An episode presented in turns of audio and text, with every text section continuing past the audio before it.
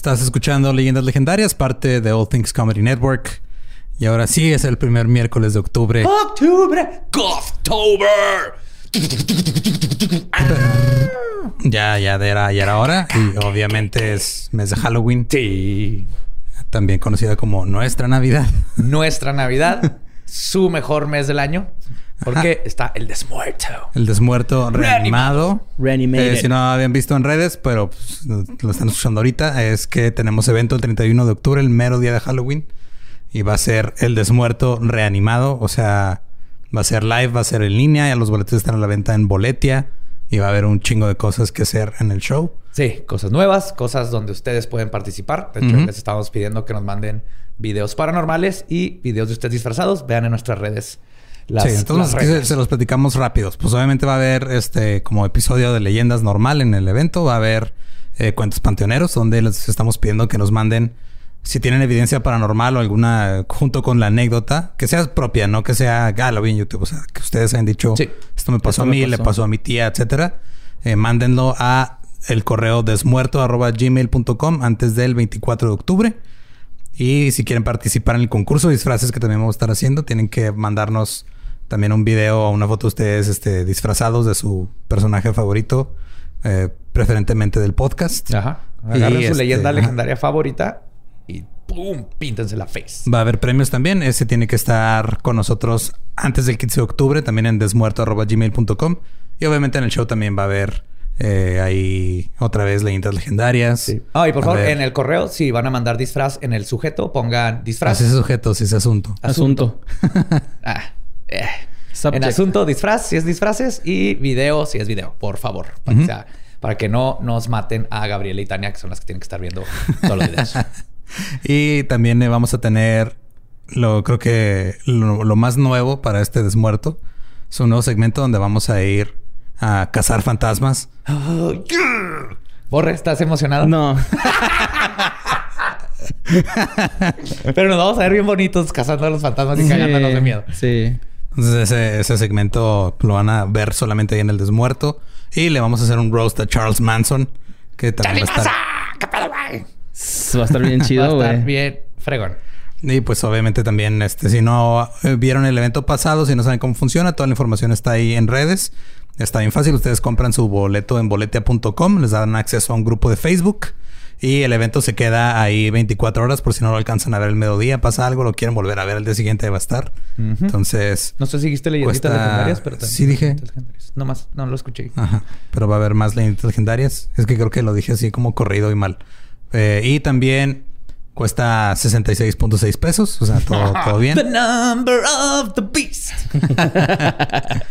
Y ya los boletos están ahí a, a la venta. Ya la- hay gente que también está otra vez adoptando legendarios. Muchas gracias, neta, se rifan sí, haciendo sí, eso. sí, sí. Comunidad. Me ha tocado ya ver ahora gente que dice, ah, güey, pues en, en el pasado me adoptó alguien porque yo andaba este, mal económicamente o lo que sea. Ahora yo apoyo. Ahora yo apoyo. Chingón. Oh my God, Está qué bien chingón. comunidad más Sí, endiablada. Los... ¡Ah! Lo más bonito del mundo. Bien talentosos todos. Entonces, este, pues también muchas gracias por todo lo que han hecho hasta ahorita en Inktober Legendario. Y los vemos ahí el 31 de octubre desde su casa en el desmuerto reanimado. Es como un pisteaditos. Sí. Su cosplay. HorrorCon. Sí, güey. Y va a estar chida, neta. Sí, va a estar chingón. Y pues los boletos ya están a la venta. Y pues ya, ¿no? ¿Qué Va. episodio sigue? Vamos a 84. darle 83, creo. Que no 83 fue el pasado. 84. Entonces 84. 84 y empiezan las cosas creepy, ocultas, secretas, misteriosas. Porque todo este mes va a ser de misterios, creepiness, fantasmas y cosas que hacen en la noche. No. Borre va a estar sufriendo todo el mes. Los dejamos con el episodio 84 de Leyendas Legendarias.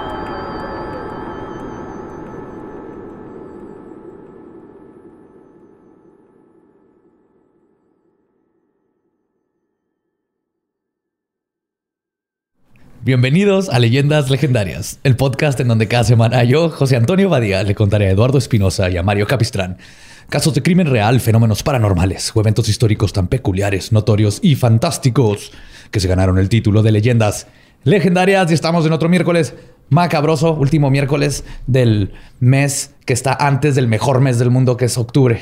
No, ese fue el miércoles pasado. ¿Ya estamos en octubre? sí, ya estamos en octubre, güey. ¡Yay! ¡Octubre! Mejor mes del, del año con el mejor día del año, donde todos nos podemos disfrazar. ¿El 2 de octubre? Y pretender que... Sí, güey, apenas.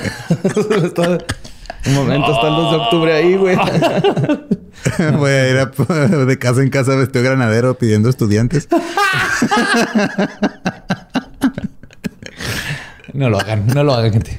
A pedir dulcecitos con su sana distancia, pero puede salvar. No, de hecho, están diciendo que no salgan a pedir dulces. En algunos lugares. Bueno, en Estados Unidos sí. Aquí en México no creo que no es tan común. Nosotros en En frontera Juárez, sí. ajá. Ajá. sí es más común.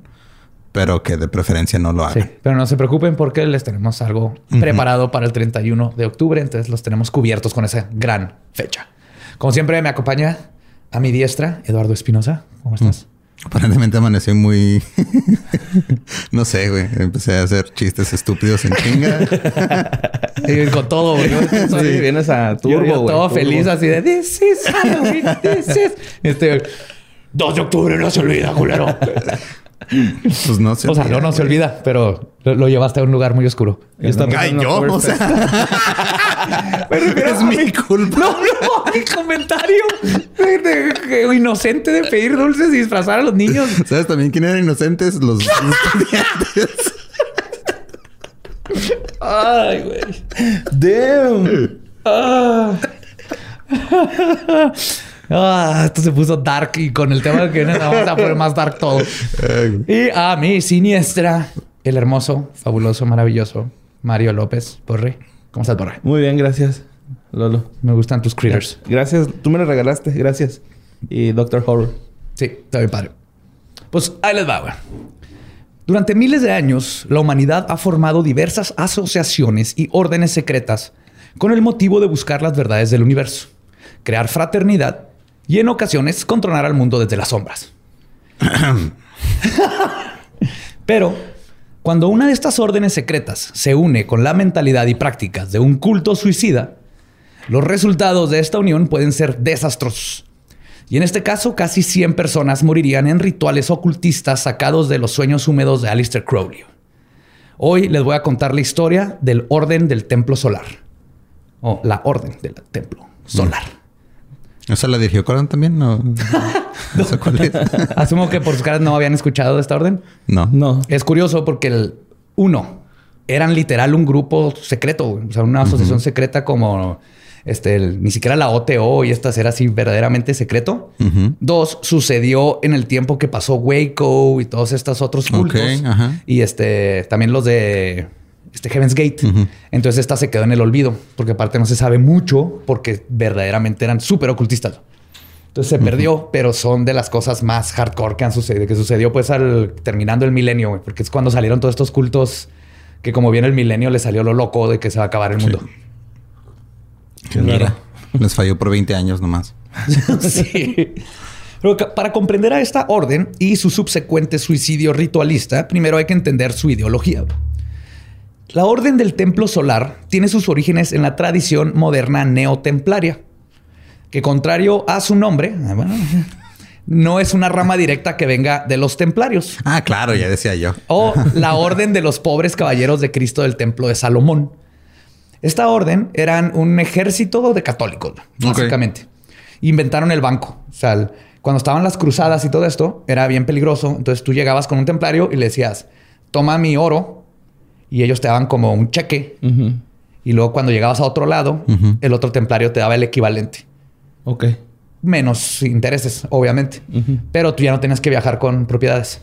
Uh. Entonces inventaron el primer banco. Básicamente hicieron un putero de dinero, pero cuando haces un putero de dinero, haces muchos enemigos. Esta orden fue fundada en 1118 por Hughes y Paines y luego fue disuelta por el Papa Clemente V después de que fue presionado por el rey francés Felipe IV en 1307 porque Felipe les debía un chingo de lana, el Vaticano les debía un chingo de lana. Y entonces decidieron un día decir, estos vatos este, son homosexuales y herejes y hay que destruirlos. Entonces el Papa dijo, Simón, y sacó la orden aprobando que, que eran herejes y ya les podían partir la madre.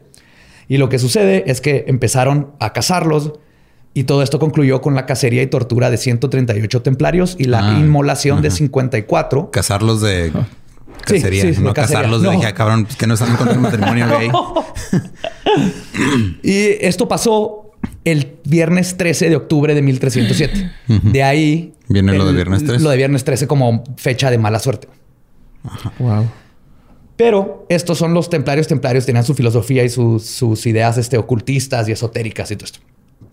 Pero el verdadero origen de los neotemplarios, que son los que existen ahorita, este, proviene de los masones, Ok. quienes, para poder ser tomados en serio como una sociedad, allá en Inglaterra y en Escocia cuando empezaron, inventaron que varios templarios habían tomado refugio en, sus ra- en sus rangos en el siglo XVIII. Como para darse más, este, porque de la nada salieron los masones, ¿no? Dijeron, eh, somos un club bien chingón elitista. Y luego, pues no los pelaban. Entonces dijeron, ah, ¿se acuerdan de los masones? En nuestra asociación masónica, ahí es donde se escondieron y tenemos todas sus ideas y todos su, Y todo el sus oro. secretos. Ajá. Aún así, los masones contienen dentro de sus rituales los grados templarios creados por Thomas Dunkerley. Por este tiempo, los ritos masónicos escocés y York comenzaron a fragmentarse en dos corrientes. Una racionalista y otra más interesada en el esoterismo y el ocultismo. Esta división llevó a los masones a su primera ruptura, donde unos alegaban que si la leyenda de que los masones adoptaron a los templarios y sus ritos era verdad, y entonces otros templarios decían, ah, pues entonces los templarios llegaron, entonces los templarios son los más chingones y están por arriba de los masones. Ustedes nomás le copiaron los ritos. Ok. Entonces empiezan a separar. Y en 1805, Bernard Raymond Fabre Palprat construyó la orden de los, neotem- los templarios, pero son neotemplarios, no, no son los originales de, de los mis cienes. Y esto se hace una organización independiente a los masones y adoptan ellos una cultura más esotérica y ocultista. Algo que de hecho atrajo a Napoleón Bonaparte, quien así los bendijo de que ustedes también chingones, señores templarios. ¡Pum! Y en Francia empezaron a agarrar un chorro de auge. Ok. ¿Todavía estás conmigo, Borre? Sí, sí, sí. Sí. Te estoy poniendo atención. No. Pues cuando muere, es que es importante conocer todo esto para luego, pues, como meternos en la mentalidad del- de los dos idiotas que hicieron todo su desmadre. Cuando muere Bernard Raymond Fabre Palprat, la Orden de los Templarios sufrió otro cisma. Sus dos ramas principales comenzaron a producir nuevas ramas, como la Orden del Templo de los Rosa Cruz y el Templo del Cáliz Sagrado, que a su vez dieron la luz a órdenes mucho más enfocadas al ocultismo, como el Ordo Templis Orientis, o TO, Siento que estoy como en la parte de Indiana Jones donde te explican. Básicamente sí. Estoy- ¿Dónde está el, el arca de, lo- de la alianza, güey? Este es el tutorial antes de jugar, ¿verdad? Sí, sí, así, "Ugh, skip, skip. Pero de ahí viene el Ordo Templis Orientis, el OTO, donde estuvo, Ah, donde empezó Crowley. Ah, sí. Y el Ordo Nobli Temple, o NT, y la Orden Cabalística de los Rosacruces, que se enfocan en Sex Magic. Órale. Ajá. El cisma templario continuó y cada líder empezaba a separarse y empezaban a formar su propia orden, incluyendo la Orden Soberana Militar del Templo de Jerusalén, que comenzaron a llevar las ideas esotéricas un poco al extremo y transformar lo que antes eran órdenes en búsqueda de la verdad y fraternidad en cultos. Comenzaron con un español de nombre Guillermo Grau, quien estaba convencido de que era la reencarnación del emperador azteca Moctezuma II. Era un español que creía que era Sí. Moctezuma. What the fuck? O sea, no, y deja tú, en 1960, 1960, Ajá. reclamó el trono a México. güey. No. Dijo, soy la reencarnación de Moctezuma. Coño, güey, me cago en la hostia, si yo soy el Moctezuma. Quiero mi trono. Y los mexas.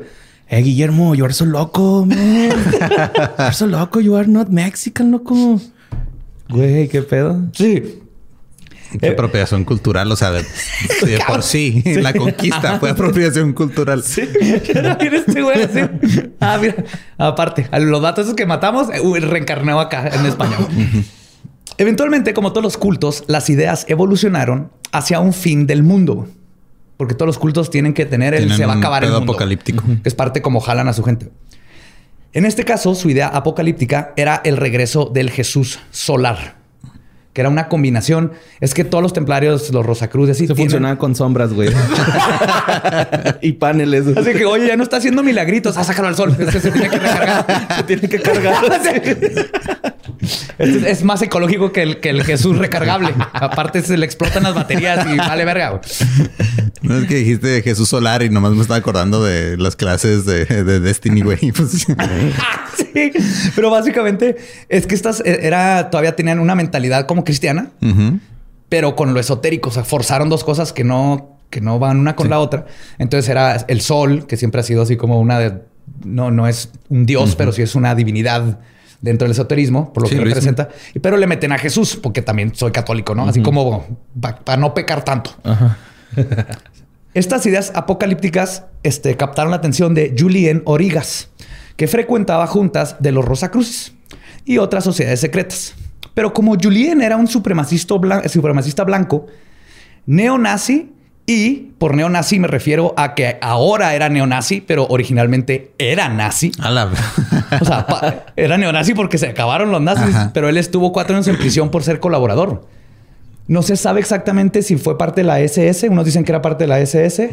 Otros dicen que era este nomás como ayudante de algo, pero era nazi y lo arrestaron y estuvo en la cárcel. O Entonces sea, era- no sabemos qué clase de culero era, nomás Ajá. que cu- era culero. Era culero. que- ajá, que no sabemos qué- en qué parte de la burocracia de los culeros trabajaba, Ajá, sí. pero estaba con los culeros. No sabemos si él solo estaba siguiendo órdenes o también las estaba dando. Sí. Pues por su pasado fue encontrado, hubo que fue encontrando que poco a poco era menos bienvenido a las órdenes y decidió fundar su propia orden secreta, la Orden Renovada del Templo o, o RT. Y fue esta organización secreta la que en 1981 llamó la atención de Luke Jurey, quien junto con Joseph DiMambro encabezaron una de las masacres de culto más horrendas y misteriosas que han sucedido en 1994. Cabrón. Luke Jurey nació en Kikwit, en la República Belga del Congo, lo que hoy es el Zaire, Ajá, ok. el 18 de octubre de 1947. Sus padres se mudaron a Bruselas, donde eventualmente estudió y se graduó en médico. No saben qué estaban haciendo en el Congo, pero fue estos tiempos donde, Sí, donde el Congo se verga, revolucionó porque los tenían bien jodidos todos Sí. los... Todos los belgas los tenían. Sí, sí, por ahí se... sí, le- le- Sí, hasta la belga. Ja, ja, ja. Al que sigue. sí, ya sabía cómo estaba escribiendo esto. Dije, ah, no me lo acabaron. No, no. No voy no a sabes. Me está alburear bien cabrón, ¿ah? Qué pendejo, güey. No mames. ya te había salvado, güey. Completa, Solito, completa. güey. Chingada madre. Toda una semana para, bien, para bien. prepararme y mira. Sus, Pues una semana para preparar. Estuvo bien, güey. Pues. sus padres se mudaron a Bruselas, donde eventualmente estudió y se graduó de médico. güey. En los 70, la policía belga abrió un archivo de Jurey por ser parte de un grupo comunista. En 1976 entró al ejército como paracaidista, algo que técnicamente iba en contra con sus ideales comunistas. Pero un amigo de él de la universidad, Mark Brunson, declaró que Jurey le dijo que se metió al ejército y citó, porque es la mejor forma de infiltrar al ejército con ideas comunistas. O sea, la mejor forma de infiltrar al ejército es meterte al ejército. sí. Ajá, sí. Y desde ahí lo vas a cambiar de desde adentro. Dañarlo desde adentro, ¿no? Sí, sí. Ajá, No, sí, pues, Como los chairos que luego se hacen priistas, güey. Tiene un chingo de es- lógica. Ajá, esa es la lógica. Y Súper lógica que nunca funciona. De hecho, esto no funcionó. Dejó el ejército y luego, como todos los comunistas, llegó el punto de tener que pagar la renta y decidió dejar de ser comunista y estudiar homeopatía. homeopatía. Ajá. Homeopatía.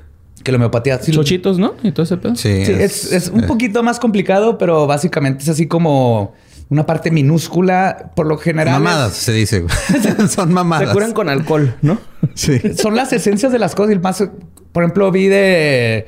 O sea, digamos que tienes fiebre, entonces te dan una. Es como vacunarte con algo minúsculo. Si algo tienes fiebre, te la curan dándote algo que te daría fiebre, pero en una cantidad súper chiquita, como para que tu cuerpo haga anticuerpos. resistencias. Ajá. Sí, es mucho más complicado que eso. Yo sé los que hacen homeopatía. Yo sé que es mucho más complicado eso, pero ese es el. Ahí nada más ponen así bolitas y le echan alcohol y ya. Básicamente. no se crea. Pues se convirtió en homeo- homeópata registrado en Francia, porque en Francia y en Suiza y así está regulado por ley. O sea, tienes que pasar exámenes como si fueras doctor de Oh, veras. cabrón. En 1977, Urey se fue a estudiar a las Filipinas, China, Perú y la India. En una entrevista dijo que su experiencia en la India fue crucial para sus estudios homeopáticos y para los 80 ya estaba atendiendo pacientes en la ciudad de Anan- Annemasse en Francia. Su práctica dio tan buenos resultados que la gente lo visitaba desde todo el otro lado, el, todo el otro lado, desde el otro lado del Atlántico, lo que lo propulsó a abrir clínicas en Francia, Suiza y Canadá. Ok. Sí, hasta eso le iba a Le pegó chido. Agarraba un ladrillito de la clínica original y con eso construyó las demás. Así no, nada, güey. Así Le, le echaban alcohol en la tierra y lo iba creciendo la clínica. Y justamente en estos años, durante estos años, este, Geneva y Montreal eran y Montreal. Chingada, me van a cagar por eso. Eran las dos Mira, ciudades. Ya, ya es- esa madre ya tenía fácil un año que no Sí. la decías. Entonces, Montreal. Eran las dos ciudades con más grupos esotéricos activos. Ray comenzó a interesarse por estos temas y los unió a su práctica. Comenzó a dar pláticas de neuropatía, que es una forma de medicina alternativa que se basa en el vitalismo y el holismo, a diferencia de la medicina basada en la evidencia. Formó su propia organización llamada Armenta, con la cual viajaba por el mundo dando pláticas en librerías New Age. Que el New Age fue todo este es una, una movimiento. persona que eh, me cagaría platicar Sí, con no, él. No. Ray, vete a atacar más en los huevos. Y pues el New Age fue todo este movimiento cuando viene la, la era de Acuario y todo el poquito eso. Sí, cuando empezó a cantar Enya y así. Ajá. This is the running of the age of Aquarius. Armenta era básicamente un proto Herbalife, güey. Donde los que eran más fieles eh, iban a más pláticas y compraba- compraban más producto, iban subiendo de nivel y eran invitados a ser parte de círculos exclusivos Ah, dentro llamados los clubes Arcadia. Dentro de Arcadia, los miembros eran iniciados usando rituales de las órdenes masónicas y templarias, de en donde orgías, orgías, origas y Dimambro eran los que hablaban este, de cosas más esotéricas. Ok. Este, ahorita voy a llegar a Dimambro, ¿verdad? Pero aquí ya se empezaron a juntar todos estos dos. Bueno, los tres ahorita. Para los aún más fieles había otro círculo más al cual podían acceder, que verdaderamente era una organización secreta, con el nombre de la Orden Internacional Caballerosa de la Tradición Solar, o OICST. Oikst. OICST. Es como el kfz. Esta organización es un cisma y continuaron de la orden renovada del Templo de Origa, a la cual Yurei se había unido en el 81, porque contrario a la lógica, en este caso, un comunista y un neonazi se hicieron muy buenos amigos. Sí, eso no tiene ni- No tiene sentido. Suena como un pésimo chiste político. Sí. así. Un neonazi, un comunista Abren y un homeópata llegan a un bar. Hacen, una, hacen un curso piramidal, un esquema piramidal. Templario. Cuando Origa muere en 1984, Yurei intentó convertirse en el líder de la ORT, pero la hija y toda la familia de Origa, Catherine, no se lo permiten. Ya le habían dado su, este, no sé, su diploma y su navaja mágica y todo, güey. La familia fue así que, no, no, no, no, no. Empezaron a votar y lo mandaron a la chingada. Pero dijo Yurei, pues yo ya tengo mi pequeña sociedad secreta Herbalife. Entonces mejor la voy a subir de nivel. Y en el 84, junto con Dimambro, funda la Orden del Templo Solar. Entonces. Básicamente lo que este vato quería Uts. era... Ah. Ups. Joseph Dimambro es quizás el hombre más importante en la formación de la Orden del Templo Solar. Yurei tenía la visión piramidal y el encanto para atraer gente al culto. Pero Joseph tenía la magia, la esotérica y más que nada la práctica y los conocimientos para dar el paso ocultista a la orden. Porque el Dimambro había estado con los Rosacruces y estaba metido en todo esto, pero era mucho más grande que como 30 años le llevaba. Ok. Y la neta es un vato. Yurei se parece un chingo a Jim Jones. Ok, Mismo tipo así de cara, los lentesotes, el estilo. Era buenísimo para hablar. Un Haruki también ahí bailando. y este, y Dimambro era el que tenía verdaderamente, bueno, vamos a ver ahorita, pero era el que le metió la parte esotérica. Y eso dijeron, eh, tú y yo, shh, vamos a engatusar gente. Dimambro nació el 19 de agosto de 1924 en el municipio de Saint Spirit, Spirit en Francia. Sé muy poquito de él. Pero sabemos que su padre, Rafael Dimambro, era un trabajador italiano que abandonó a la familia. Y su madre era Fernandé, era una costurera y tenía dos hermanos menores, Nicolás y Florina. De niño estudió violín y luego comenzó a trabajar con un joyero. Desde niño, muy a la Jim Jones, le gustaba ir a misa. Uno de los exmiembros del culto cuenta que Dimambro tenía una relación muy peculiar con su madre. Se quedaban despiertos hasta altas horas de la noche tejiendo juntos. What? Yes. Era su cosa favorita del mundo. güey. Se quedaban con su mami y tejían. Guácala, güey. Los niños con mamitis se burlaban de ese güey, ¿no? Así. Sí, chupándose el, el dedo el güey que abrazaba a su mamá. Así, mira ese pendejo, está tejiendo. Mambro decía, y cito, en esos momentos logré sentir el ritmo de mi madre. Ah, ok. A lo mejor era una palabra clave eso de tejer, güey, ¿no? No sabemos, es lo único que sabemos, güey. Casi no se sabe nada de él para nada, güey. No sé, pero... Pero, sabemos esos datos, lo dijo Ah, ahí en, güey. en un Huele a documental. incesto, güey. La neta, en cabrón. Sí, está bien raro todo. Huele incesto y baguettes. Siento que ese güey huele como cuando te rascas la ingle y lo te hueles el dedo, güey. Eso ha de oler, güey, ese güey. Estoy seguro. A sus 20 años comenzó a interesarse en el ocultismo y la esotérica, haciéndose parte de la orden antigua mística de los Rosacruces, AMRO. Todavía existe AMRO. De hecho, AMRO no está mal. Es AMLO, güey. AMRO. Ah, bro. Así le dice este... eh, Xi Jinping, ¿no? Cuando lo ve. Sí, los, los Rosacruces este, se pueden meter ahí a la página. Es una sociedad secreta en el sentido de que para acceder a sus conocimientos tienes que pertenecer a los Rosacruces, pero no es un culto. O sea, estudias desde tu casa, te enseñan este, cosas Zoom. como meditación, este, el secretos de la naturaleza, el del cosmos, todo eso. Ah, eso está padre, ¿no? Sí, sí, sí. Hasta ahí, ahí. Hasta ahí, ajá, Ajá. te cobran. Si quieres pagar para acceder a esos conocimientos, te cobran. Ah, ya no está padre. Sí, pero, pero en sí no es un culto. O sea, no se juntan así en Ah, templos no secretos. padre, a- pero suscríbanse al contenido exclusivo de Leyenda ¡Chinga madre! ¡Chingada madre! ¡Capistrán! Perdón, perdón. Pues, igual que Jim Jones se dio cuenta desde chico que era bueno para hablar de temas de religión. No más que acuérdense que tenía este pedo de Jim Jones, pero no se parecía a Jim Jones. Y a convencer a gente que sabía más de lo que pretendía saber. Además de que comenzó a decir que podía hablar con los muertos y podía haber mundos paralelos. Tomó las técnicas de la adoctrinación católica junto con algunas de sus ideas y las mezcló con lo que aprendió de los Rosacruces durante el tiempo que fue miembro y poco a poco fue creando su propio culto. Rápidamente se dio cuenta que los conceptos esotéricos y de ocultismo le daban un misticismo que atraía a mucha gente, que solo ser evangelizador. Y en 1970 dejó su trabajo para formar su propia orden. The Organization for the Preparation of the New Age. La organización para la, preparación hacia la nueva era. Ok. APN.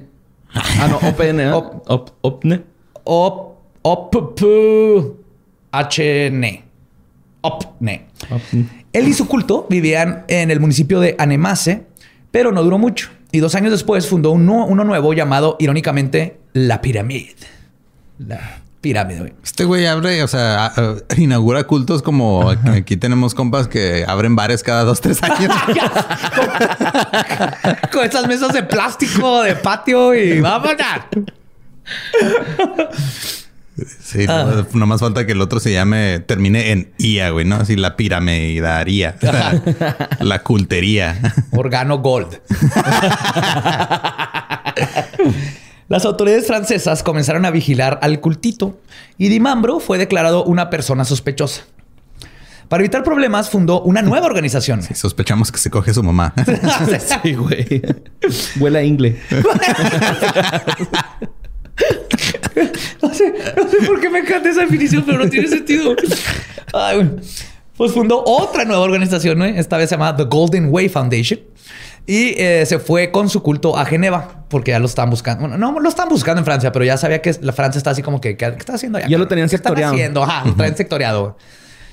Este nuevo culto hizo su base de operaciones en Geneva, donde las autoridades suizas también rápidamente lo detectaron y estaban pensando a comenzar a vigilarlo y a su culto. Fue en estos cultos donde De Mambro comenzó a cultivar su fachada mística y se nombró representante de The Great White Brotherhood, que no tiene que ver con el- los racistas, Ok.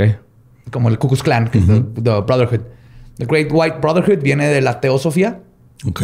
que- que se confunde y se malinterpreta eso. O sea, Madame Blavatsky, dentro de toda la filosofía de la teosofía, teosofía hablaba de las siete razas y tenían colores, ¿no? Y la más grande, o sea, la, la de mero arriba era la blanca, pero no era de color de piel.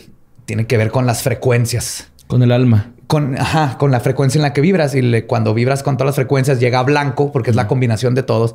Pero luego obviamente agarraron este concepto y fue parte de lo que lo agarró Hitler y lo agarró un chorro de racistas. Pero originalmente no tiene nada que ver con razas. Lo que sí, este grupo, el White, el White Brotherhood, dice que ser, eres- son seres evolucionados que provienen de la corriente teosofista y evolucionados mentalmente. Mamadores. Sí. según él, este, según este Dimambro, él era la reencarnación de Moisés y del faraón egipcio Akanatón. O sea, dos. Ok. Él, él tenía dos. por uno. Le cabía Ajá. uno en cada testículo. Ok, Sí, guarda porque la por sus reencarnación. huevos dijo que por sus sí. huevos. Entonces, por el derecho soy Moisés, por el Aparte, así soy... como que otra vez, así, Moisés, que no estaba peleado los egipcios y, y Moisés, que no todo el punto de el- que existe Moisés es porque él se, agarró sacó a su gente. ajá. Pero bueno, después tendría más reencarnaciones dependiendo del momento. Y no solo eso, algo que le ganó seguidores es que tenía la habilidad de poder saber qué reencarnación eran las otras personas. Él te decía. Y esto atrajo la atención de miembros de la clase alta, que tenían mucho dinero, tiempo y ganas de creer que eran la reencarnación de Elizabeth Taylor o del rey Arturo. Porque siempre eran reencarnaciones chingonas, güey. No era así como que, ah, eres Joseph Perry, que murió en 1914 de disentería en Francia. no, no, no. Es así de que, sí, sí, sí. Tú eres David Bowie, güey, a huevo. A huevo. No, te estoy viendo, mira, uf. Andrógino. David Bowie y Michael Jackson en uno.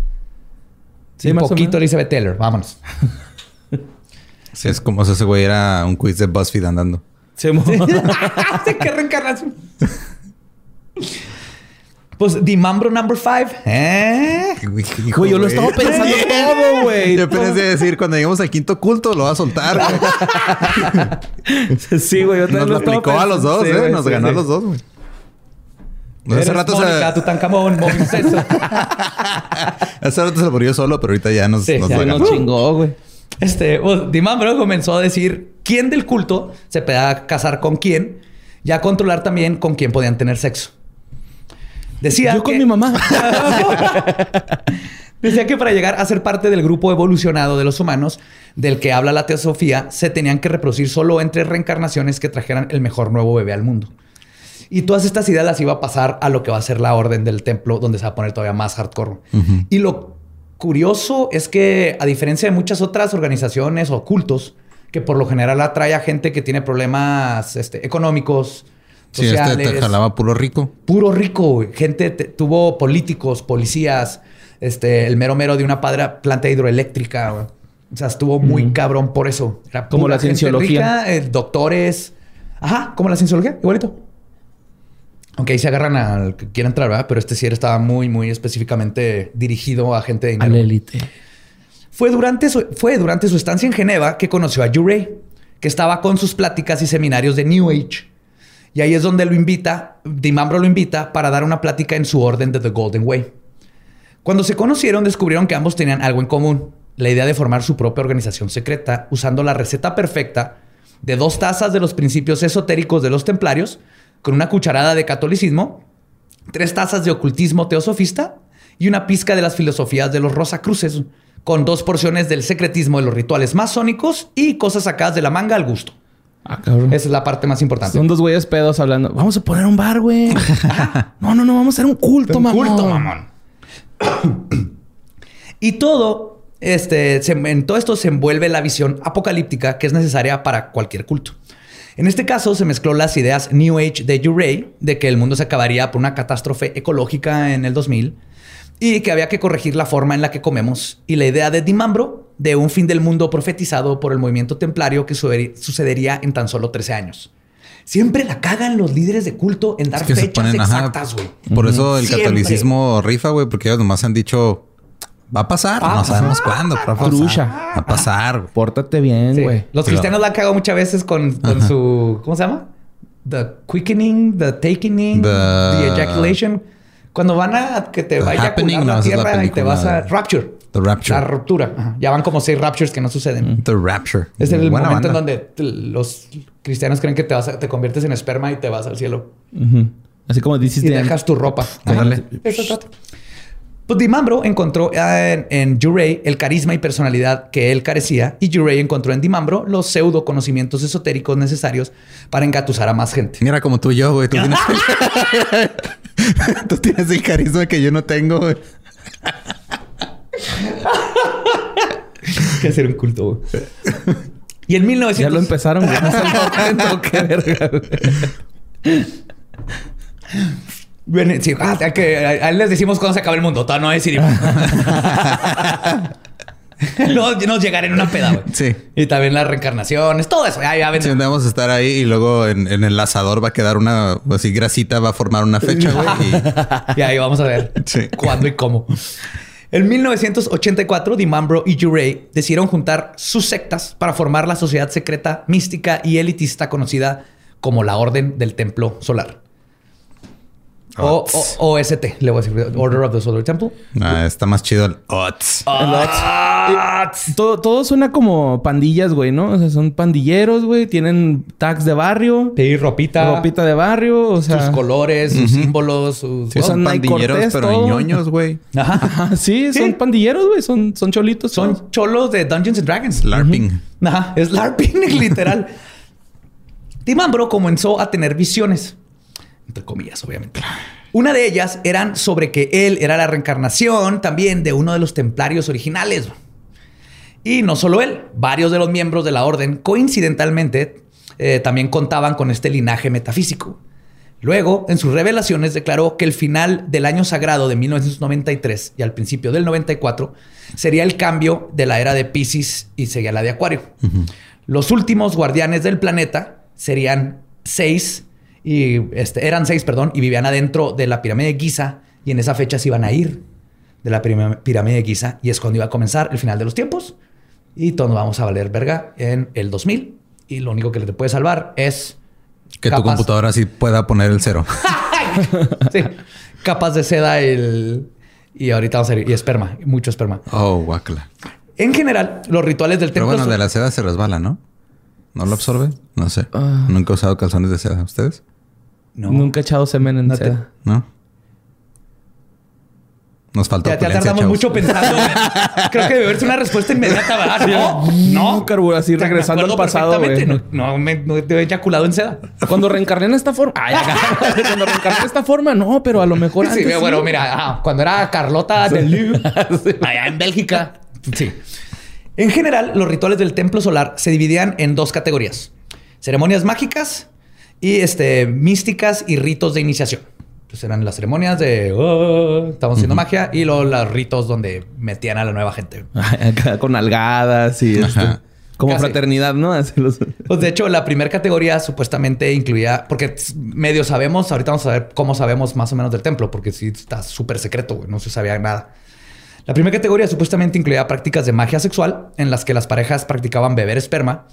Además, como buena sociedad secreta, construyeron santuarios subterráneos especiales que estaban ocultos detrás de paredes falsas, a los que se accedía por pasajes secretos bajando escaleras con 22 escalones. O sea, estaba súper Indiana Jones. Sí. Eh, Dan Brown. Dan Brown, yo creo ahí hubiera hallado ahí. Él sí se hubiera- le hubiera Él sí era así una conspiración chingona. Eran los 22 escalones por el árbol de la vida. ¿Este que tengo en el brazo? Pero sí. La iluminación no era gratis. Borra se quedó igual. Los sefirot del árbol de la vida. Google en sefirot. Te lo- ahorita te Sí, explico. sí, No, es, no es hora para eso. Estamos hablando de esperma. La iluminación no era gratis. A diferencia de la mayoría de los cultos, como les contaba, este buscaba llenar sus rangos de gente influyente y adinerada. En la rama de Quebec se esperaba que los miembros donaran de 90 hasta 350 dólares al mes. Esos eran los base. Además de ayudar con trabajos manuales para operar la cosecha, la cocina, las escuelas y el trabajo administrativo. Lo que sí era igual a otros cultos eran las amenazas por abandonar el culto o traicionarlo. Paradójicamente, al mismo tiempo que se amenazaba a los miembros, se les inculcaba la importancia del libre albedrío como una de las piedras angulares de la iluminación. Ah, mira, bien Entonces, el que ser, ah, sí, tienes que ser independiente y para liberarte de las ataduras, te vas culero y te parto la madre. Pues como cholos, te digo, güey. Sí, No te vas del barrio, homie. El barrio acabará contigo. Para adoctrinar a sus cultistas se empleaba la práctica de rituales basados en la mezcla de antiguas órdenes secretas que se convirtieron en la actividad principal del templo solar. Las ceremonias eran muy elaboradas, a menudo celebradas bajo la luna llena, con todos los participantes vestidos con ropa medieval templaria, así está en LARPing. A menudo se utilizaba música de ópera, efectos especiales y posiblemente, no posiblemente, seguramente alucinógenos.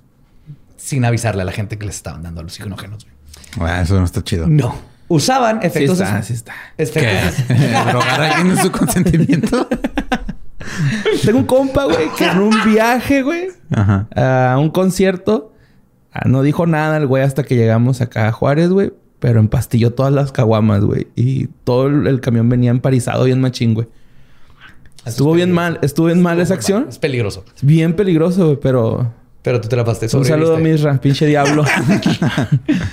También usaban efectos visuales como relámpagos, simulados, hologramas y láseres para fingir que los maestros materializaban objetos sagrados como el Santo Grial y el Arca de la Alianza. Indiana Jones. A veces también hacían ópera karaoke nights, donde se organizaban. ¿Cómo? Se organizaban, ponían un CD de ópera y actuaban toda la ópera, güey. Pero era karaoke porque no eran cantantes de ópera, güey. Es Dewey, güey, así, ¿no? Suena terrible todo. Correcto, güey. Y estaban cantando, y Lo único que escuché es golpéame y no dejes de golpear.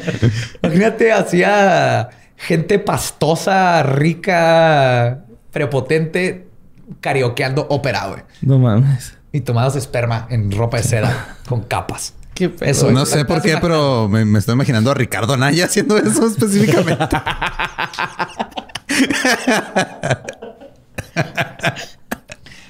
Sí. Yo también, güey. Sí, ahí está. Imagínate, ahora en adelante, Ricardo Naya. Este, un- una ex miembro de la OTS, Rosemary Klaus, describe que Urey utilizaba, y cito, un sistema de mortificación para doblegar a sus cultistas. Y Ok. cito, Urey, vestido como un sacerdote, caminaba alrededor del cuarto mientras criticaba o elogiaba a la gente. Cuando criticaba a alguien severamente, las luces prendían y apagaban como si fuese un castigo divino. Imagínate que estás pinche tripping balls, güey. Con ácido que no sabes que te dieron y de repente te dicen, es un pendejo. lo- Así luces estrambóticas. Ajá. La constante crítica frente a los demás hacía que los miembros, que aún no estaban convencidos del todo de pertenecer, buscaran la aceptación, mientras que los elogios de otros iban creando una jerarquía que ponía una, en competencia a todos contra todos por ser los iluminados. Clásico, clásico de culto. Es que tú eres mi favorito, tú eres el chingón. Y entonces te- tú te empiezas a juntar con los chingones y los que están abajo y tratan mal tratan de hacerse los chingones. Entonces empiezan a hacer lo que no harían para tratar de llegar arriba. Eso es de culto. Como en el ejército. De coaching, de ejército, de cualquier lugar donde quieres controlar a la gente. Exacto. Urey también utilizaba su diploma como doctor homeopático para engatusar y cito, usaba trucos comunes como los, char- este, con los char- como los charlatanes. Te decía, qué bueno que viniste conmigo justo ahora. Le dijo a un paciente que tenía una enfermedad este, leve. Y cito, le dijo, tenías cáncer, pero te acabo de curar. wow. ¿Ah? ¿Eh? Uh, No mames. chingón este güey, ¿no? Si a ti te estaba buscando, tú tenías cáncer y ya te curé. Ya te lo quité. ¿Cuándo? Ayer. Ni cuándo te diste. Aunado a esto estaba el ascetismo extremo. Mientras que Dimambro y Ure tenían ya tres mansiones que fungían como comunas en diferentes partes del mundo, además de carros lujosos y cuentas de banco millonarias, gracias a las donaciones de sus miembros, se exigía a los cultistas una vida austera donde se les pedía que dieran sus propiedades materiales al templo y se les este, instauraba una cosmología sectaria donde día a día se les recordaba que el mundo exterior es malo, que lo que quieres es que lo tienes que los que te quieren destruir, perdón, y que son mejores que todos los de afuera. Porque los de afuera no se van a salvar y los únicos que se van a salvar son los de adentro y dame todas las cosas materiales y aquí vas a estar chido. Para afirmar aún más su control, Dimambro controlaba la vida sexual y sentimental de sus miembros. ¿Se acuerdan lo que hacía antes? Que lo va a llevar a otro nivel, güey. Él lo llamaba, y cito, matrimonios cósmicos, que funcionaban a la par, como les había mencionado, de las reencarnaciones. En un punto, Dimambro declaró que Juré era Bernat de Claviaux, su esposa era Matt, la- que es la... eh, Bernat de es un este, fundador de los, De los templarios. templarios. Que su esposa era Matt, luego a Dominique Belatón, ahorita esos nombres van a regresar, güey. Era la hija de Hatshepsut, es una diosa egipcia. Y coincidentalmente, güey, las reencarnaciones estaban sujetas a revisiones repentinas de la identidad que normalmente tenían que ver con si le quedas bien o no a Dimambro, güey. Sea, era, tu- era como que la forma en que te, le empezabas a cagar y lo, ah, ¿sabes qué? Siempre... este, Tú vas a andar con ese marrano que está ahí sí, revolcándose y- en el lodo. Ah, no, Sí. eras, eras este... pues, el Moctezuma ya es Cristóbal Colón. Ok. Y ya no te puedes juntar con Cleopatra porque no se llevan. Mm. Así le hacía. Estos matrimonios cósmicos terminaron con gente como el hijo mayor de Dimambro, Helio, de 14 años, casado con la señora Hugengin, de 30, que había llegado al templo con su esposo. Ujú. Y Dimambro, que tenía 58 años, se casó con Dominique Bellaton, que tenía nomás 21. Según Dimambro, la orden debía crear nueve niños cósmicos. Y la única forma de lograrlo. I am Panos, the cosmic child. the cosmic child. Hola, borra. Ay, no, güey. Nueve niños cósmicos. Y, es- y- y la única forma de lograrlo era si las reencarnaciones eran compatibles. Entonces, por eso los movía así. Como Pokémon. Como Pokémon. Sí. Ah, este, ante, antes de la tragedia, que vamos a ver ella, lograron engendrar cinco niños cósmicos, entre comillas. ¿verdad? Y tuvi- hubieron cinco niños que nacieron en la. Pero la más importante de todos era Emanuel, la hija de Dimambro y Dominique. ¿Se acuerdan que era mucho menor? güey? Quien había terminado en su templo, la pobre Dominique, a sus 19 años, porque sus papás, preocupados por, y cito, su interés en los hombres y las drogas, pensaron que abandonarla en un culto era mejor a que fumara mota y cogiera, güey. Hmm. Cuando Dimambro eh, la conoció, le dijo que era la reencarnación de la reina egipcia Hatshepsut y la hizo su amante principal. Era un título, Chief Mistress. Para este tiempo, de todas- o sea, Dimambro estaba casado, Ajá. Pero hasta su esposa ¿Con la de aguantaba 21 estas años? mamadas. No, con su esposa, esposa Ah, de back in the day. Ya que era de que ella es mi Chief Mistress, es mi amante principal, porque es la reencarnación de Hatshepsut y nomás yo puedo tener. Entonces, tu esposa, aguántate. Con Emanuel. No, No, no, Manuel fue la Emanuel hija, de, de ellos dos. Emanuel. Ah, ya, ya, ya. Ah, es importante ese Emanuel. nombre. Tiene muchísimo que ver. Dimambro le dijo a su orden que Dominic se embarazó sin que él la hubiera tocado. Así como la Virgen Sí, se los eché desde el otro lado del cuarto. Tengo un chingo de puntería. Nomás fue una mamada. Se masturbó y yo me masturbé al mismo tiempo en el otro cuarto. Y cuando dos personas se masturban y están pensando entre ellos, ¡pum! Te embarazas. Ajá. Dimambro dijo perdón, que no la había tocado, que era como, un- como la Virgen María.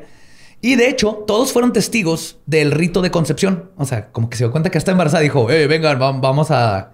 Viene el rito de concepción, donde se va a embarazar por el Espíritu Santo, güey.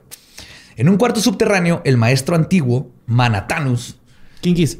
O sea, ya, ella ya sabía que estaba embarazada esta chava. obvio, o sea, en un punto... Y luego le dijo a todos, vengan a ver cómo la va a embarazar sin coger. Ahí te va. Llegó Dimambro y dijo, este, vamos a ver cómo se va a embarazar con magia. Ujú. Ok. Sí, yo nunca la toqué. Obviamente, él Aquí ya estoy. sabía que estaba embarazada y la hizo pasar por todo eso para que nadie dijera porque un pinche viejito acaba de, de abusar de una niña de, de 19 que le dejaron aquí sus papás. Claro, no se les hizo raro entregar sus propiedades. Se les No. a hacer más raro hacer esto. Sí, Va. pues es- estaba hincada eh, este, Dominic y bajó del, del cielo Manatanus, quien apareció frente a todos flotando dos metros del suelo. Luego, una luz dramática cubrió el cuarto, seguido de Manatanus, apuntando su espada hacia Dominic, quien estaba hincada frente a él. La tocó con su espada y una luz brillante iluminó el cuarto y la garganta de Dominic. Y la concepción inmaculada se dio. Después, inevitable. Después se supo que la esposa de Dimambro era Manatus, este, Manatatu- Manatanus, y Dominic se había metido una lámpara en la garganta para que brillara y lo demás eran efectos especiales. no mames. Ajá. Pinche culto tiene mucha producción, güey. Ah, sí, Ni un E.T. chingo. Ni E.T. ¿Qué pedo, güey? O sea, pinche... Ay, güey. El 21 de marzo de 1981 nació Emanuel, que Dimambro dijo que era la reencarnación de su madre. It's kind of creepy. Oh, fuck. No. Sí, y todas las noches tejían juntos. No, no llegó tan lejos. Durante los primeros tres meses de la vida de la bebé, nadie tenía permitido verla. La placenta fue enterrada debajo de un roble y su popó era utilizada para fertilizar las verduras del jardín. Oh. Porque todo lo que salía de ese bebé era sagrado y mágico. Ok, ah, está bien. Así es como te da salmonela, ¿no? Creo que así es como te da salmonela. Sí, güey. Así se inventan enfermedades. Sí. Tifoidea y la madre. Ay, no. Como había nacido por la obra de un espíritu, según Dimambro, Emanuel solo tenía un tipo de sangre en las venas, lo cual todo el mundo tenemos un tipo de sangre. Solo venas, tipo. Pero así decía. Pero esto la hacía frágil. Y durante toda su niñez le ponían un casco y guantes para que no se golpeara y para que no madreara su karma tocando cosas. También le ponían un cabestro de entrenamiento, así como para caballo, para que nunca se cayera al suelo. Entonces siempre la traían cargando, nunca la dejaron gatear ni que se cayera y traía su casco y sus guantes. Imagínate qué padre crecer así, güey. Sí. Yo Luego, acabo de desbloquear ese outfit en Fall Guys hace como una semana. luego andas haciendo videos con Witsy Witsy Araña, ¿no? Obedece a la morsa. Porque no gateaste ni caminaste, güey. Y te, y te obligaron a usar casco y guantes toda tu Sí, vida de, de niños. Dudu, así le decían a Emanuel. Dudu creció creyendo que tenía poderes mágicos. Todos la adoraban. Y además, cuando entraba al templo, volteaba a ver las ventanas y Como puertas. Jaden Smith, güey. ¡Qué chido! Deja tú, ya está más cabrona. Entraba al, al templo y podía voltear a ver, volteaba a ver las ventanas y las puertas y decía, ¡Over! ¡Ábranse! Y se abrían. Eran eléctricas y Dimambro tenía un control con el que las abría, pero pues a su niña chiquita la convenció de Ah, que era buen con su papá. mente estaba Era buen papá. mm, La chipleaba, la chipleaba. Ah, súper. Cualquier extremo es malo, bro. Mientras Dudu era chipleada y tratada como una diosa, los demás miembros vivían miserablemente. A pesar de tener una granja orgánica que hasta el día de hoy sigue en funcionamiento, eso es lo único bueno que salió del. Dimambro solo les daba de comer mantequilla de maní y pan porque se tenían que acostumbrar a ayunar para estar listos para el final de los tiempos. Lo cual no tiene sentido porque en el final de los tiempos iban a dejar sus cuerpos, no necesitas sustento, pero ¿Se iban a hacer espermas que no? Iban a... no, esos son los cristianos. Oh, qué la chinga. Cuando las mujeres se quejaban de que tenían eh, hambre, Dimambro los- las instruía a que se comieran espermas, porque eso te hace recuperar la fuerza. Proteína. Ajá. Y la toma de mecos Leche. se convirtió en el ritual místico de purificación. También obligaba a los miembros a usar bolsas de plástico sobre sus cabezas para que recordaran que estaban destruyendo la naturaleza. A la verga. Andan caminando con bolsas de basura así en la cabeza, güey. Además, frecuentemente les daban sopa o café antes de los rituales. La bebida y comida tenía droga. Y era después del ritual que varios miembros terminaron firmando documentos donde le daban sus posesiones a la OTS, que fue una de las maneras en la que pudieron amasar la cantidad de exuberante dinero y propiedades que tenían. Tenía tanto dinero que cuando ya lo empezaron a investigar, creo que estaban lavando dinero. No mames. porque ya sentido. no sabían cómo. No. Pero lo- varios de los sobrevivientes o los que llegaron a dejar el templo dijeron, güey, o sea, yo firmé mi casa, mis cuentas de banco, pues estaba bien drogado, güey, no me di cuenta. Otra de las cosas que hacía este culto diferente a los más conocidos es que tenía dos líderes. Y a pesar de algunas diferencias, se apoyaban. En el caso de en, la- en una ocasión, Dimambro decidió ayudar a Yure, que ya no quería estar con su esposa. ¿no? Así que decidió que ahora su amigo era la reencarnación. Ahí es donde se convierte en Bernat de Clairvaux, el verdadero fundador de la Orden de los Templarios en 1128. Este, y dice, tu esposa es Mat, hija del dios egipcio Re, y por lo tanto sus vibraciones no son compatibles y los ordeno a que se separen. Y luego, con juegos psicológicos y órdenes a los miembros de no interactuar con la esposa, poco a poco la fueron rompiendo física y mentalmente hasta que cayó en una intensa depresión Ah, no culerísima. mames, güey. Los miembros que salieron la describen que al final era así como un cascarón. Todo porque Yurei La rompieron, La rompieron. Sí. Ah, la madre, güey. ¿Eh? Todo porque Yurei ya quería irse para otro lado con otra chava. Estos vatos, así lo que más les preocupó una vez mandaron traer mujeres, güey. Era así de que somos demasiados vatos, eh, demasiado vato, hay que traer mujeres. Y empezaron a traer específicamente mujeres. güey. O sea, como todos los puchos, pinches cultos se convierte en algo sexual. güey. La atención de los líderes, este, que había un poco y todo eso, pero eh, empezó a empeorar en 1993, cuando Jure y otros dos miembros de la secta fueron acusados de posesión de armas ilegales, ilegales cuando los arrestaron comprando armas con silenciadores en Canadá. ¿Sabes cómo los tramparon? ¿Cómo? Llegaron con un güey y le dijeron, eh, queremos comprar armas. Y era un policía encubierto. No, No mames. Así de pelado, güey. Sí, porque uno de los que fue a comprar sobrevivió y sale en un documental. Y dice, No "Fuimos le puso el, el silenciador, ¿no? No, pf. A ver, cha- Así fue con Chale, un... güey. Así los agarraron. Curiosamente, güey, está bien vergas porque es Canadá. Y los que no sepan, Canadá es la gente más amable. del Más mundo. amable. Sí. Este, les dijeron, agarraron a Yurei a estos dos y dijeron, no, es que para protección.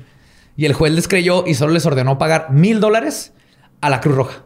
Ok. Así como donación. Qué bonito. De multa.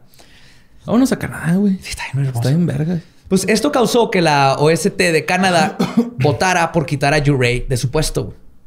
La policía canadiense comenzó a investigar a Yurei más de cerca y entonces Yurei dijo, fuck this, ya me voy, y se fue a Suiza, donde tenía varias propiedades en la ciudad de Geneva, entre ellas una granja en Sherry y varias cabañas en Grange sur Salvano. De güeyes que se las hacen. de ellos mismos, era ah, parte de sus tenían este. Eran como sus otras sus, comunas sucursales. de operación. Ajá, sucursal suiza. No mames, ahí viene el líder, ahí viene el líder. Barran. Sí, y de hecho, este Dimambro, cuando Juret se fue, Dimambro le dijo, chido, vente para acá, güey, acá, acá le seguimos.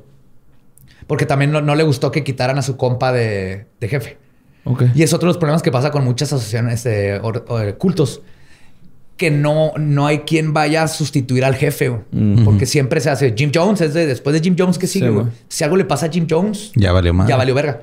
Acá también, si algo le, aunque, aunque el, liderazgo se pasó de, en esa rama a otra gente, los líderes siguen siendo espiritualmente y mentalmente estos güeyes.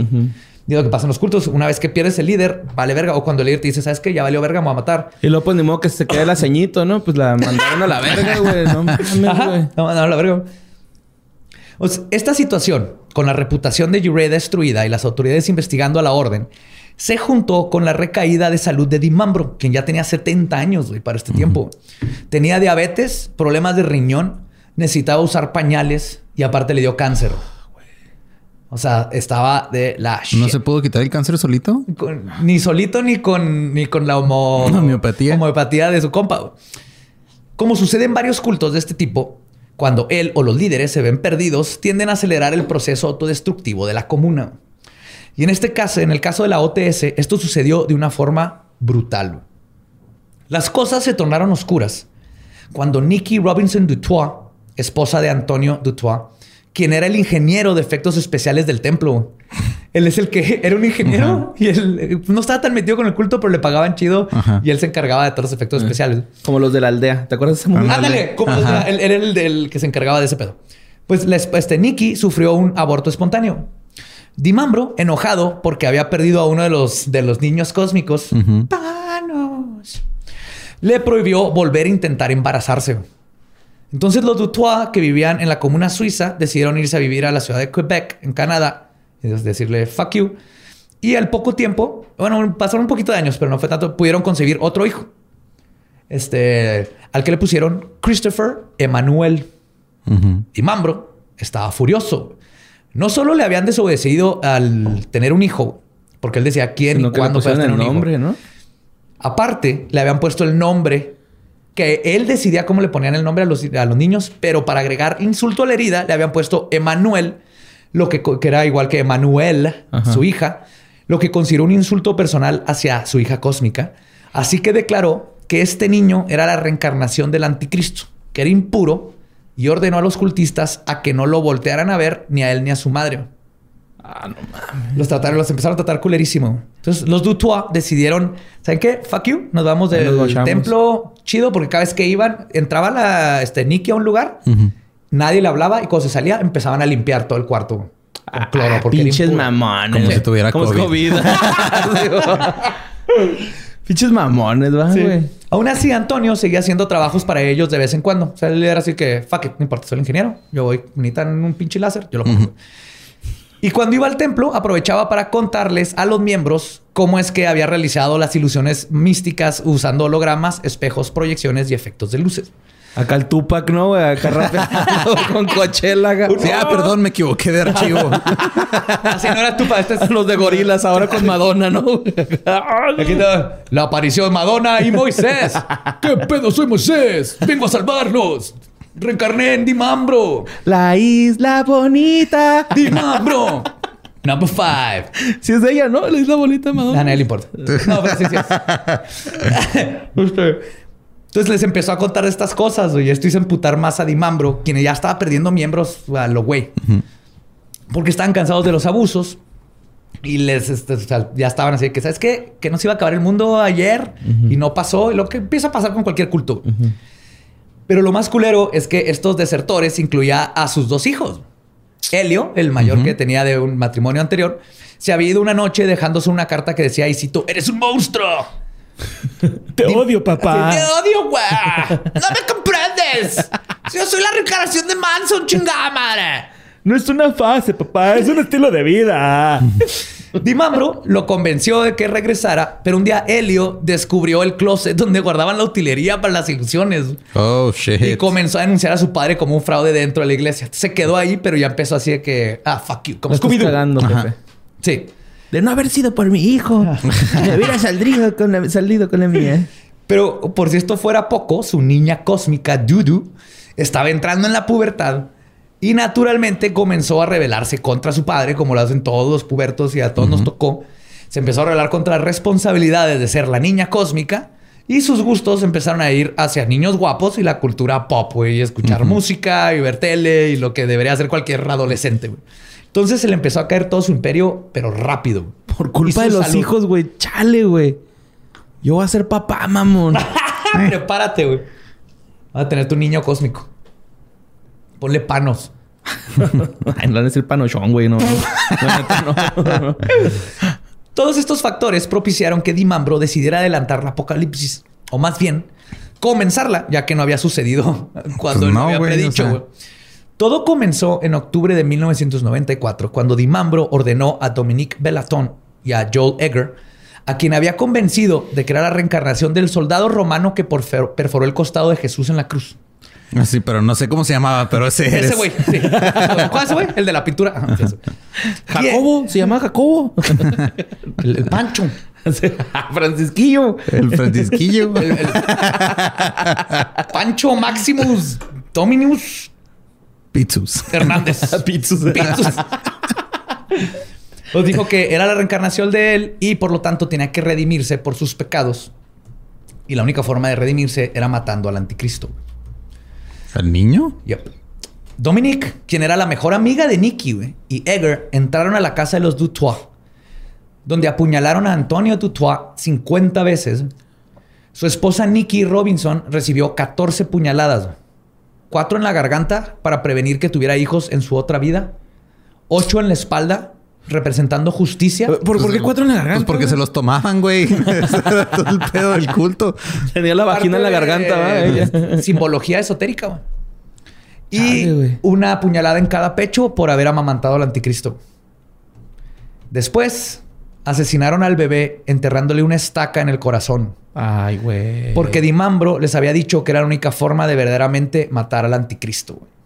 Ay, con los niños no. Pues con nadie, güey, pero aquí estuvo horrible. güey. Después de la brutal ejecución, Dominique y Egger volaron a Suiza para continuar con el macabro plan del templo de la Orden Solar. Dejar sus cuerpos mortales para que sus almas pudieran irse a la estrella Sirius, donde 100 familias eventualmente se formarían y sobrevivirían la catástrofe milenaria. El 3 de octubre, Yuré, junto con nueve personas, recrearon la última cena bíblica, donde comieron comida china.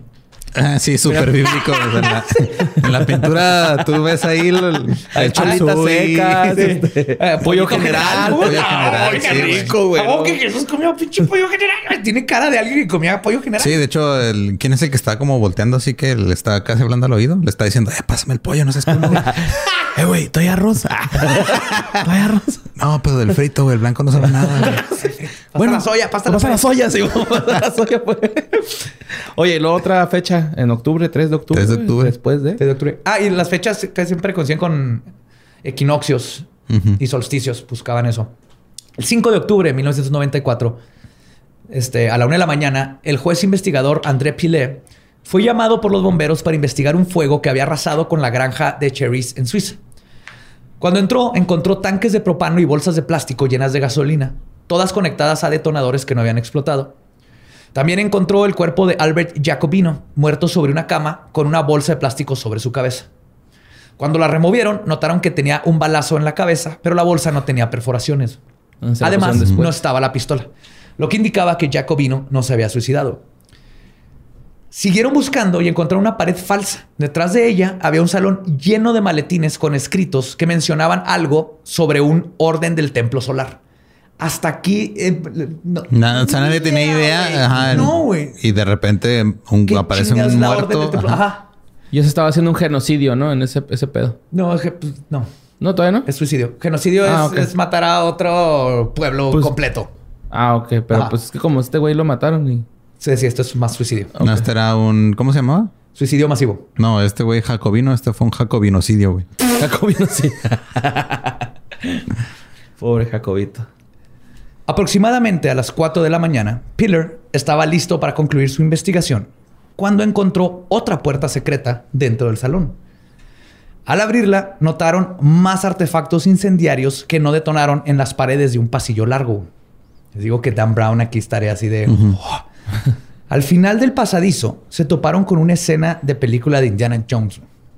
18 cuerpos vestidos en capas de seda de colores blanco, rojo y negro, correspondientes a su rango, que estaban acostados en el piso, formando un círculo como si fueran los radios de una llanta de bicicleta. Fíjense esa escena. Todos muertos. Más adelante del círculo de cadáveres había otra puerta que llevaba un cuarto octagonal decorado con espejos, símbolos esotéricos inspirados en el catolicismo, el espiritualismo, Bienvenido al mundo del SIDA. con, con labial, con colorete. el rosacrucianismo y los templarios. Y en el centro estaba la pintura, así en el centro del cuarto, una pintura de Dimambro pintado como si fuera Jesús, así con su barbita y todo. Dimambro no tenía barba. Tenía una rosita fuera de la cabeza, güey. una pintura de óleo así magnífica que yo debería tener. Yo sí me haría una de esas. Dimambro se mandó a hacer su pintura de Jesús. güey. En este cuarto habían tres cuerpos más y otra puerta en ese cuarto. O sea, ya no era secreta, nada más había una puerta. Los llevó a descubrir otro cadáver. En total habían 23 cuerpos, incluyendo el de un niño. 20 de ellos habían muerto de un balazo en la cabeza y la mitad de ellos tenían una bolsa de basura puesta sobre ella. Todavía no podía. Muy ecológicos. Ell- Ellos ya, o sea, salía la bala. No, no, no, no. Todos por dentro, así. Todos les dieron el balazo y luego les pusieron la bolsa. Todavía no podían superar el shock o dar razón a lo que estaban viendo cuando Piller recibió una llamada. Unas cabañas en Grange, el sur Salván, a unos 60 kilómetros de donde estaban ellos, se habían quemado. Cuando las llamas fueron controladas, encontraron 25 cuerpos, todos irreconocibles por las quemaduras, entre ellos varios niños. Piller descubrió que las cabañas pertenecían a Camille Pillet, el director de ventas de la compañía de relojes Piaget. Son unos relojes mamones.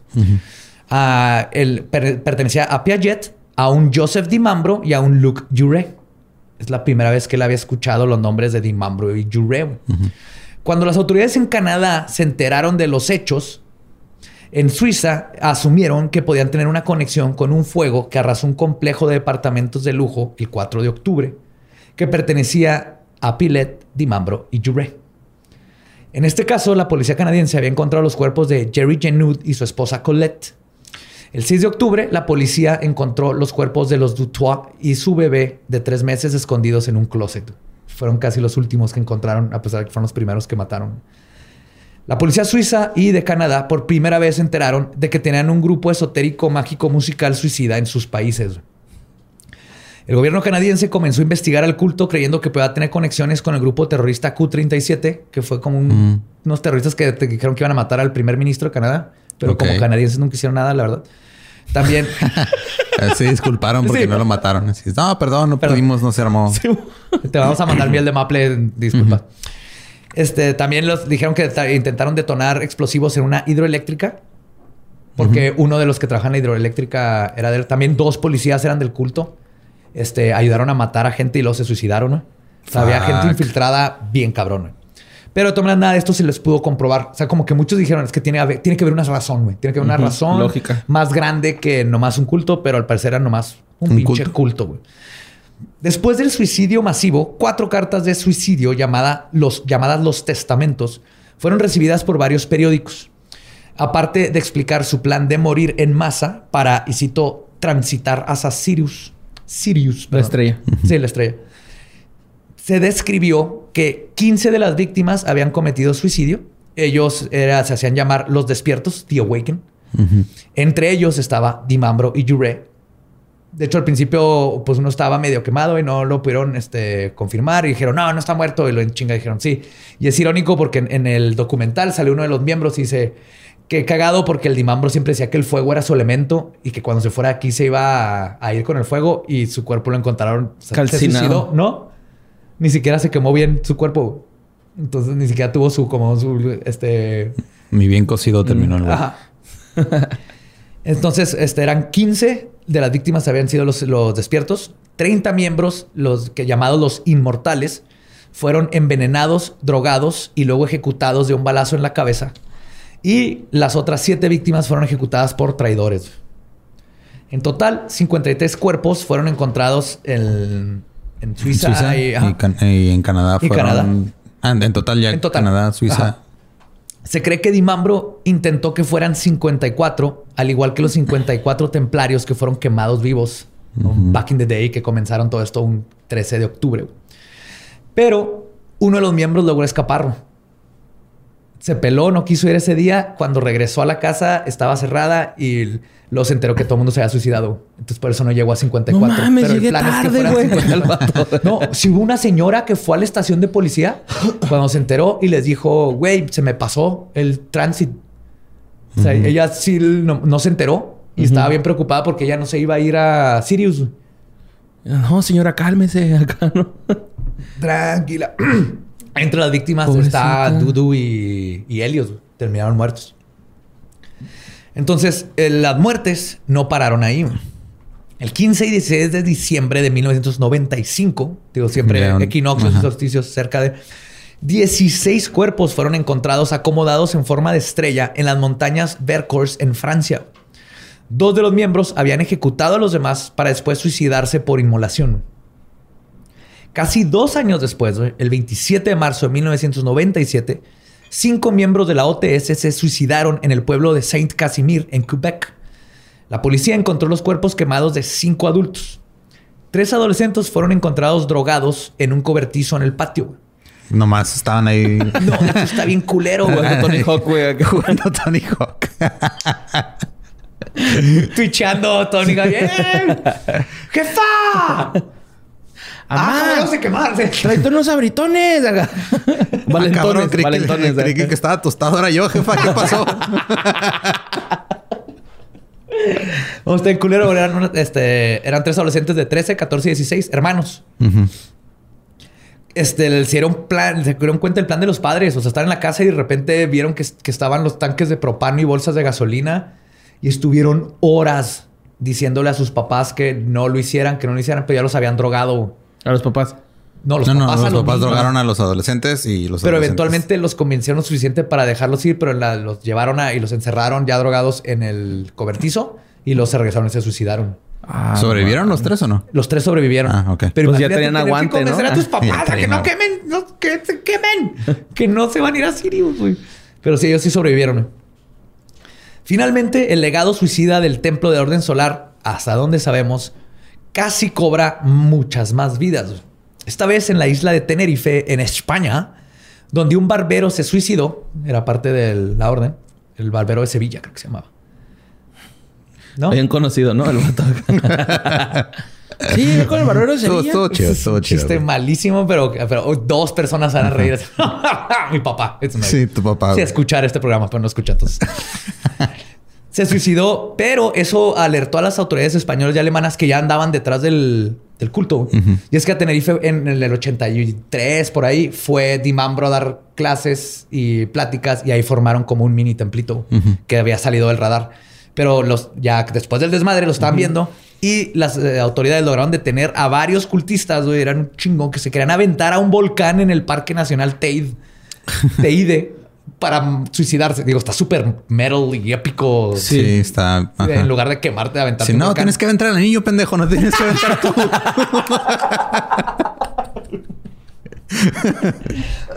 No seas mamón. Ay, güey. Ya hasta donde sabemos, eso es lo último que se sabe de la Orden del Templo Solar. ¿Pero sí se echaron al volcán?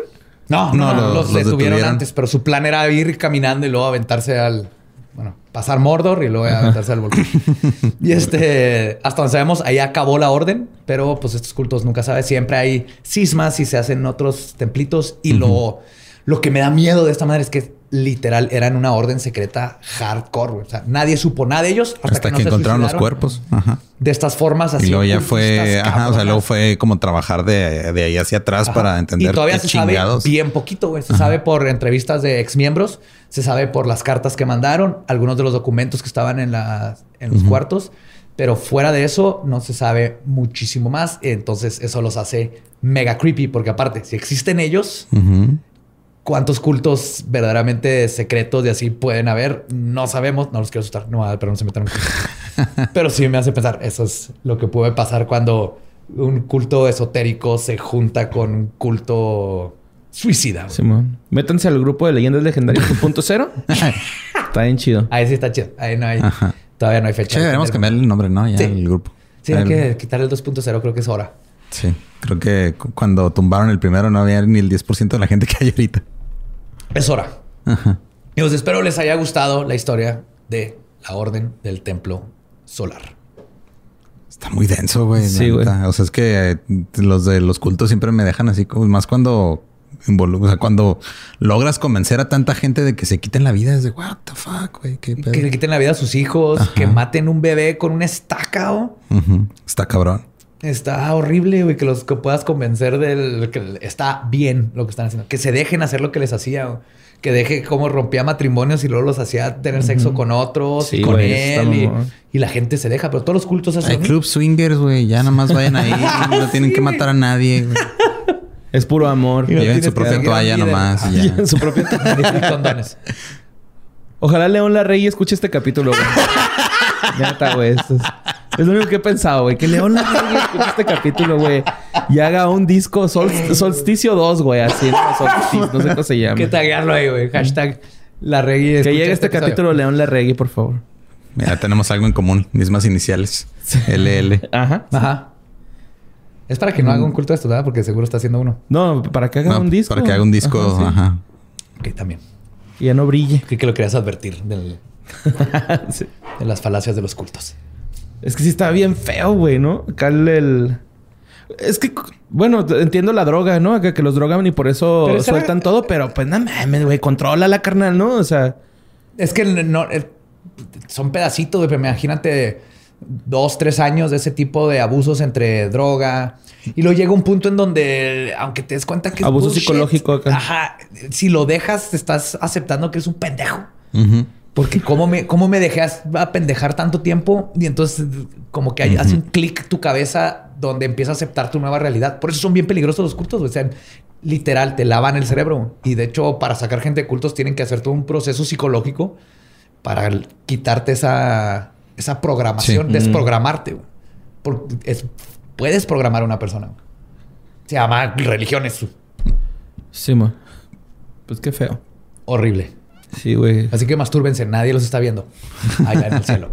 Y si, Tal y si vez quieren que alguien los vea, que sea con consentimiento. Sí, exactamente. Sí. Todo con placer y consentimiento. Eso es lo que iba a decir.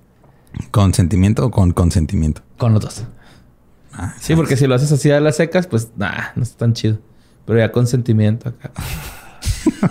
Ahí está, ahí está el primer single de La Reggae. güey. con sentimiento se va a llamar.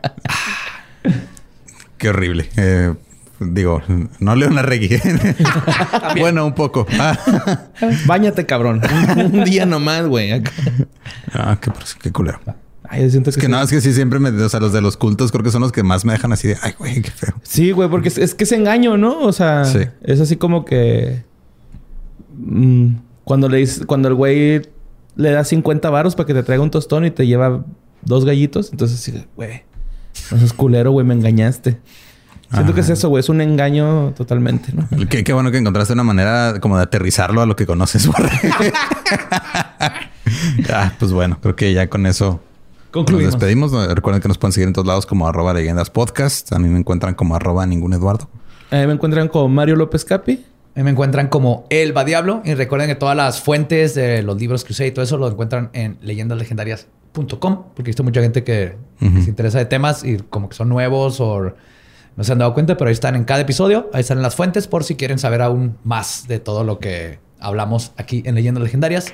Y dicho eso, nuestro podcast ha terminado. Podemos irnos a pistear. Esto fue palabra de Belzebub. ¡Mua! ¡Lovia!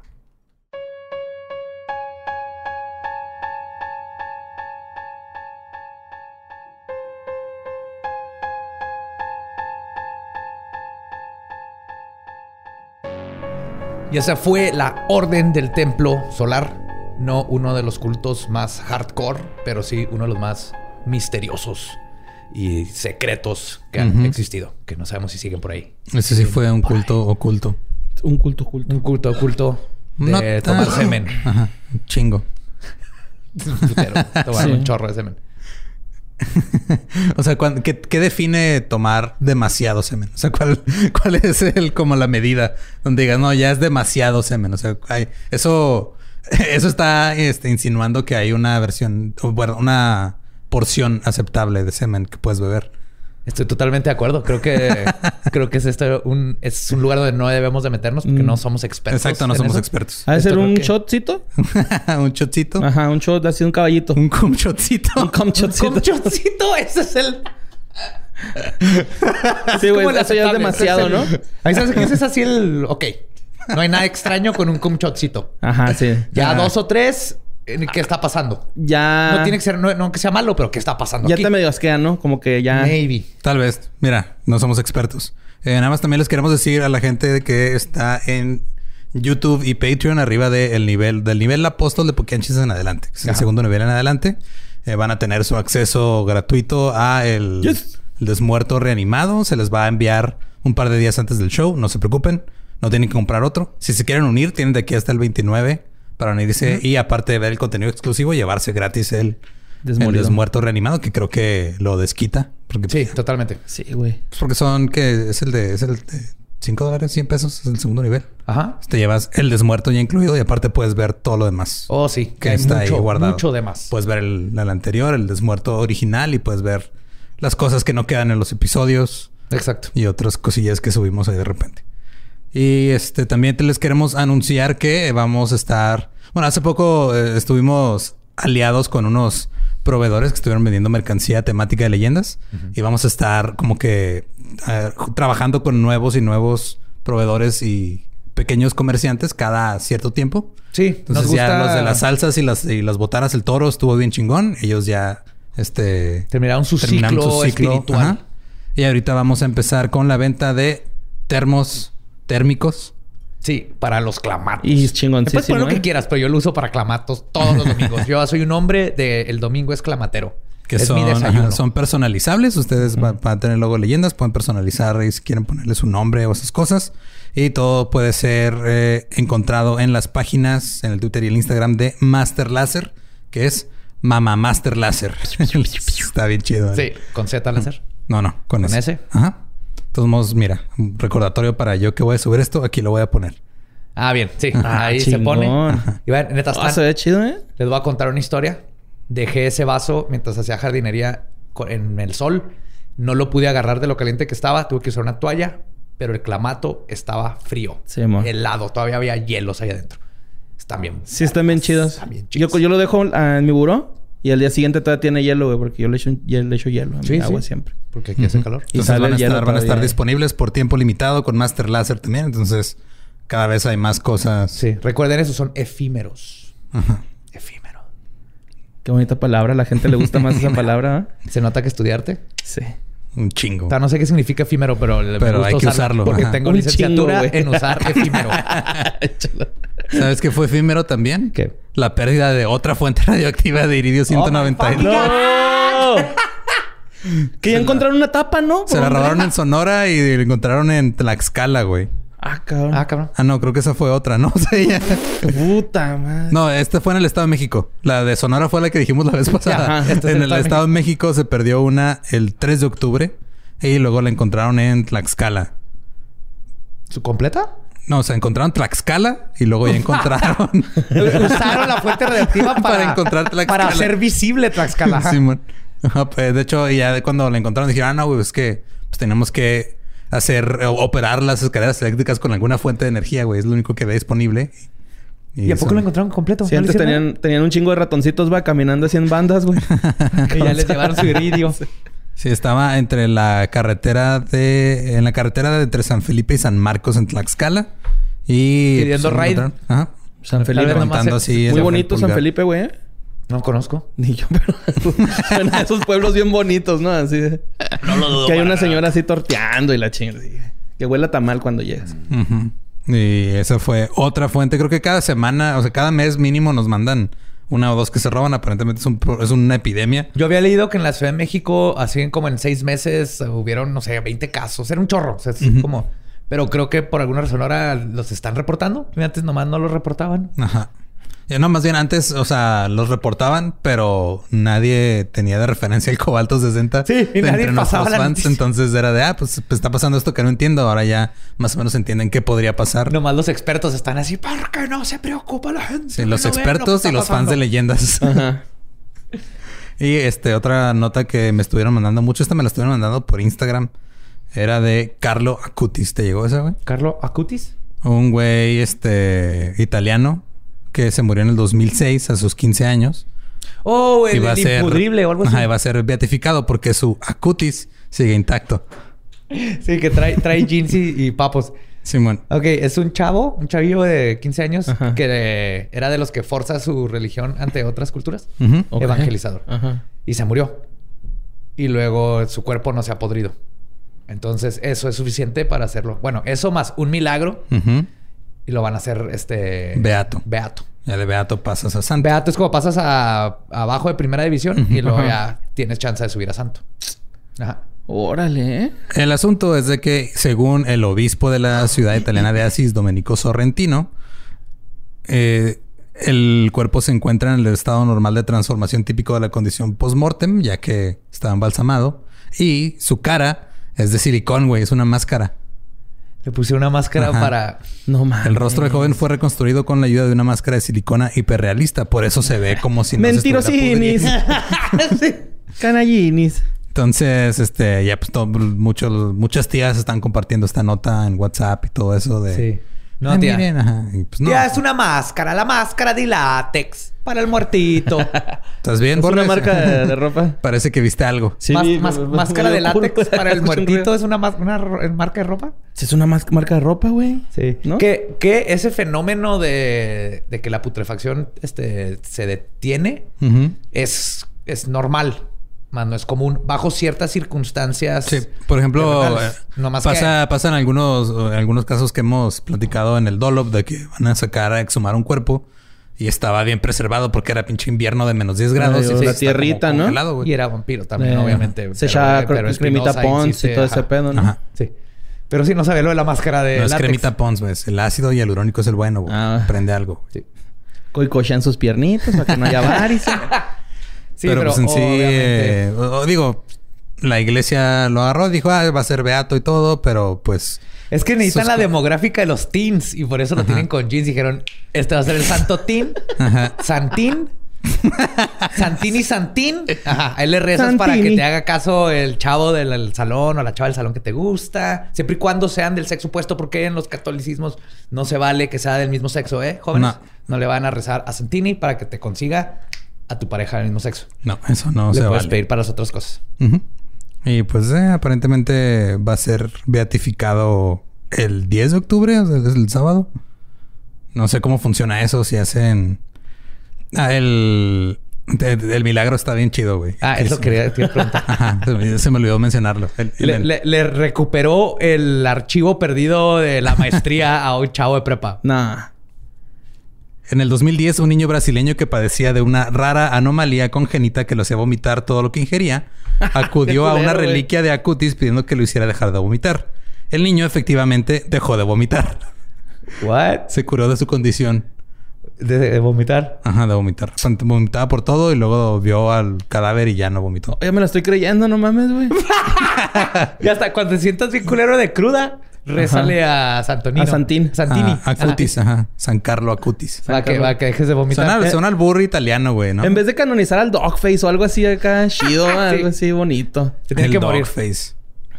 Máximo respeto. al Máximo Dogface. respeto a Dogface, ¿no? Sí lo había Dogface porque... Y su juguito Ocean Spring con vodka, güey. A mí no me hace pendejo. Sí, claro que A nadie hizo pendejo, ¿tú crees que? A nadie güey. estaba tratando de hacer pendejo. Nunca negó nada, Che, güey. vodquita, güey. Un Ajá. pascualín ahí, leve. Y Ah, güey. Fleetwood. Mac.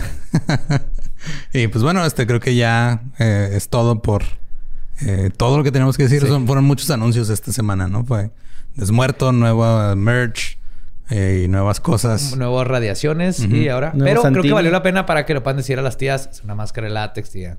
Silicón. Ah, ah, de silicona. Creo que es diferente. Sí, no sé sí, en sí, qué sí, cambia. sí. Tú eres el que hacía escultura, yo no, güey. Sí, es diferente el. El- Físicamente es- es- la silicona se usa más para máscaras y así. Pero el punto es que por dentro está pudridito como cualquier Sí, cadáver. güey, bien jodidote, ¿no? Sí. De la face. Ujú. Y sí, tú ves las fotos y sí se ve este raro. O sea, no se ve como que Como la esté naturalmente preservado. Eh, no tanto. Miranda Cosgrove acá. Y pues ya, eh, muchas gracias por escuchar y nos escuchamos y nos vemos la próxima semana. Sí, feliz octubre. Empieza todo lo creepy y macaroso a ver películas de terror. Hay que ver disfraces. Hay que disfrutar este mes maravilloso. Y goth. Gothtober. Los amo. Good night.